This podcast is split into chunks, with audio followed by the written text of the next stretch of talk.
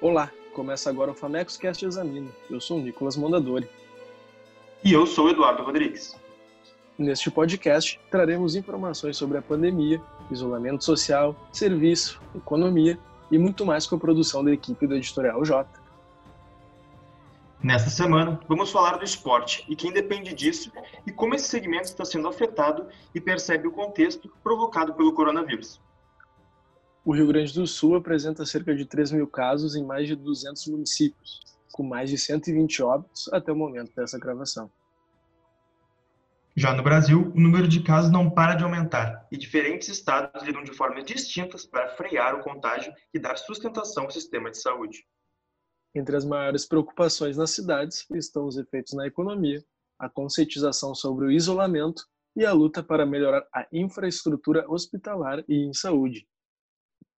O distanciamento, o cuidado redobrado com a higiene e comércios e serviços fechados em várias cidades preocupam empregados, empresários e estudantes, já que a incerteza ainda é grande.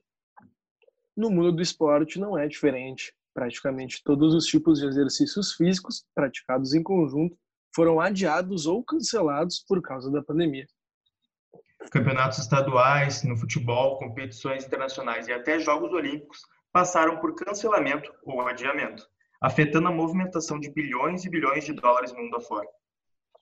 Por aqui, os efeitos são sentidos em academias, clubes esportivos, profissionais da área e também espaços para prática desportiva. O personal trainer Anderson Milani costumava ir na casa de seus alunos para treiná-los e levava seu próprio equipamento. Ele nos contou um pouco sobre os problemas e restrições que ele enfrenta junto aos envolvidos. Bom, no, no, início a rotina de trabalho foi para o espaço, né? A gente que está acostumado a dar, trabalhar 10, 12, 14 horas por dia e ter essa rotina ficou bem complicado, né? Como fecharam todos os espaços que a gente poderia, poderia dar aulas, academias, os espaços de ginástica, ficou bem complicado até a gente conseguir fazer um novo método de trabalho que, que fosse funcional, né? Que fosse que mandasse o pessoal ganhando ganhando massa, perdendo peso, então foi bem complicado no início, mas agora já está começando a estabilizar, está ficando um pouco melhor para a gente, então... O educador físico também contou que levou um baque logo quando o distanciamento social começou a se mostrar mais eficiente.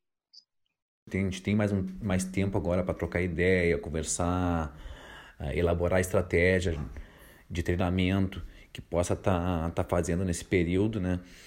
Então tá sendo bem legal, cara. É um momento bem legal para trocar, trocar mais ideias, né? O instrutor da academia do Clube União de Porto Alegre, Edson Moreira, busca aprimorar seu trabalho diante dessa crise do Covid-19. Até eu dei a ideia, sugeri para meus, meus supervisores que trabalham no Grêmio Náutico União, né? E pra, até para ajudar os próprios alunos do clube. E aí eu fiquei no aguardo do, dos meus, meus supervisores para poder né, me autorizar a fazer esse vídeo. Mas aí eu estou pensando se fazer um vídeo, caso se estender essa, essa situação aí de que nós vivemos atualmente de, de ficar em casa, né, restrito sobre a aglomeração de pessoas na academia, eu estou pensando em fazer, abrir um canal no YouTube, se, no caso, explicando os exercícios de, de musculação e qualidade de vida. Letícia Trentin, sócia da Monster Academia, de Caxias do Sul, lembra sobre o recebimento da notícia e relata a nova realidade. Hoje nós já estamos trabalhando com todos os devidos cuidados de segurança, higiene, distanciamento, restringindo acesso de pessoas do grupo de risco. E assim a gente colabora com a sociedade e continua proporcionando, acima de tudo, saúde aos nossos alunos. Né? Esse é um momento, então, da gente se reinventar, de acharmos novos meios, novas soluções, porque tudo passa. E quando passar, vai ficar todo aprendizado e com certeza estaremos ainda mais fortalecidos. Embora o presidente Jair Bolsonaro já tenha sancionado a abertura de academias Brasil afora, estados e municípios ainda lidam com o funcionamento com base na decisão do STF. Enquanto isso, quem depende de treinamentos, exercícios e preparações cria alternativas. A ex-atleta da Sojipa, Nicole Franzoi, conta um pouco da rotina dos antigos companheiros que ainda treinam no clube e que agora tiveram que adotar outros métodos para seguir treinando. A parada está sendo complicada porque os atletas têm uma rotina fixa de treino. E aí com a parada fica difícil de manter o rendimento, peso. Só que eles continuam treinando via Zoom, pela plataforma e tal. Tá tendo reuniões, lives, até para mostrar para os patrocinadores que eles continuam ativos, né? Para não correr risco de corte de salário e tal. Eles fazem treinos alternativos, mais tipo físico, preventivo e técnico, para se manter mais ativo. O caso de Nicole não é único. Diferentes atletas buscam recursos para manter a forma e melhorar desempenho mesmo em meio a um novo contexto a maior dificuldade que eles estão tendo no momento, além da perda de peso, né, que é um fator importante para os atletas da luta, que eles não estão tendo. É comum, né, um, ambiente de estresse e ansiedade, não se conseguir se alimentar direito, não manter a, a rotina. Só que a perda física é muito grande, porque qualquer tipo de treino alternativo não se compara a um treino em que eles vão ficar levantando mais de 100 quilos na academia. Há ainda casos em que a situação praticamente não muda, embora sejam exceções. Os jogos eletrônicos, por exemplo, apenas suspenderam os campeonatos presenciais, afetando economicamente o cenário do esportes. Durante a pandemia, 100% dos eventos são realizados online, como já são em sua grande maioria. No futebol, vimos casos recentes divulgados pela mídia em relação aos times de menor expressão econômica, correndo riscos de fecharem suas portas. Paulo Mocelin, presidente do Sindicato dos Atletas Profissionais do Rio Grande do Sul, fala sobre o momento do esporte durante a crise e sobre os direitos dos atletas perante a situação. É, nós estamos prezando sim pela saúde do atleta, do trabalhador, tá? E hoje achamos prematuro qualquer retomada do futebol, até porque não existe data prevista para a volta dos estaduais. Tá? Quero deixar bem claro que todo trabalhador tem o direito de se recusar ao desempenho de seu trabalho, quando sentir que sua segurança da sua saúde está sendo colocada em risco. E se não houver o respaldo das autoridades de saúde e de medicina, o trabalhador, ou seja, o atleta, pode se recusar a retornar ao trabalho. Tá? Ah, tudo isso tem um respaldo no seu contrato de trabalho, que traz deveres e direitos para os ambas as partes. E aquela que não seguir a risca a premissa de cumprir estas partes uh, estará sujeito a responder no processo. Ou seja, gente, se não tiver aval das autoridades competentes na área da saúde, não vejo um horizonte tão próximo para a volta do futebol aqui no Rio Grande do Sul ou em todo o Brasil.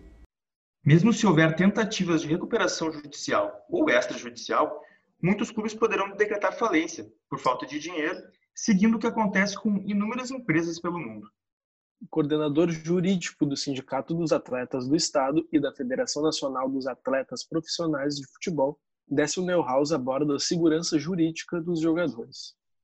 E o sindicato da parte jurídica vem justamente acompanhando os atletas nessa parte aí da questão de segurança jurídica, analisando protocolos eh, do Rio Grande do Sul, analisando protocolos de outros estados, inclusive de outras nações, para ver se a gente acha algum denominador para também auxiliar na volta do futebol. Mas tudo o que vem no dia a dia nos mostra que nós não temos que ter pressa. Décio opina sobre a previsão para quando saberemos a data de retorno dos jogos e o papel do sindicato neste momento tão complicado. Esperamos que até o final do mês de, de, de maio, início do mês de junho, a gente tenha alguma luz. Não é voltar ao futebol, alguma luz de quando poderá voltar ao futebol. Mas essa crise não se abate só sobre o futebol. Essa crise se abate sobre o mundo inteiro. Os clubes, como as empresas, estão sofrendo para pagar seus salários, os salários dos seus empregados. Os empregados estão sofrendo é, em pagar suas despesas. É, é a consequência disso. Então, nos resta ao sindicato, além de cuidar da parte jurídica, e certamente depois haverá é, consequências, dessa pandemia que serão levados à justiça, mas nesse momento a nossa preocupação é não permitir que, sem autorização de uma autoridade sanitária, qualquer atleta seja exposto a um risco desnecessário. Assim como a sociedade, que também está tentando uh, se conter para ver se acaba logo com esse dilema do coronavírus. Enquanto a indefinição segue aqui, em países como Portugal, competições esportivas começam a retornar, o novo cenário inclui ausência de torcidas e regramentos para isolar equipes extracampo. Este foi o FamecosCast Examina. Nos acompanhe nas redes sociais por Editorial J e FamecosCast. Produção e edição de Eduardo Rodrigues, Nicolas Mondador e Lucas Canevera. Obrigado por sua audiência e até o próximo episódio. E lembre-se, se possível, fiquem em casa e lavem sempre as mãos.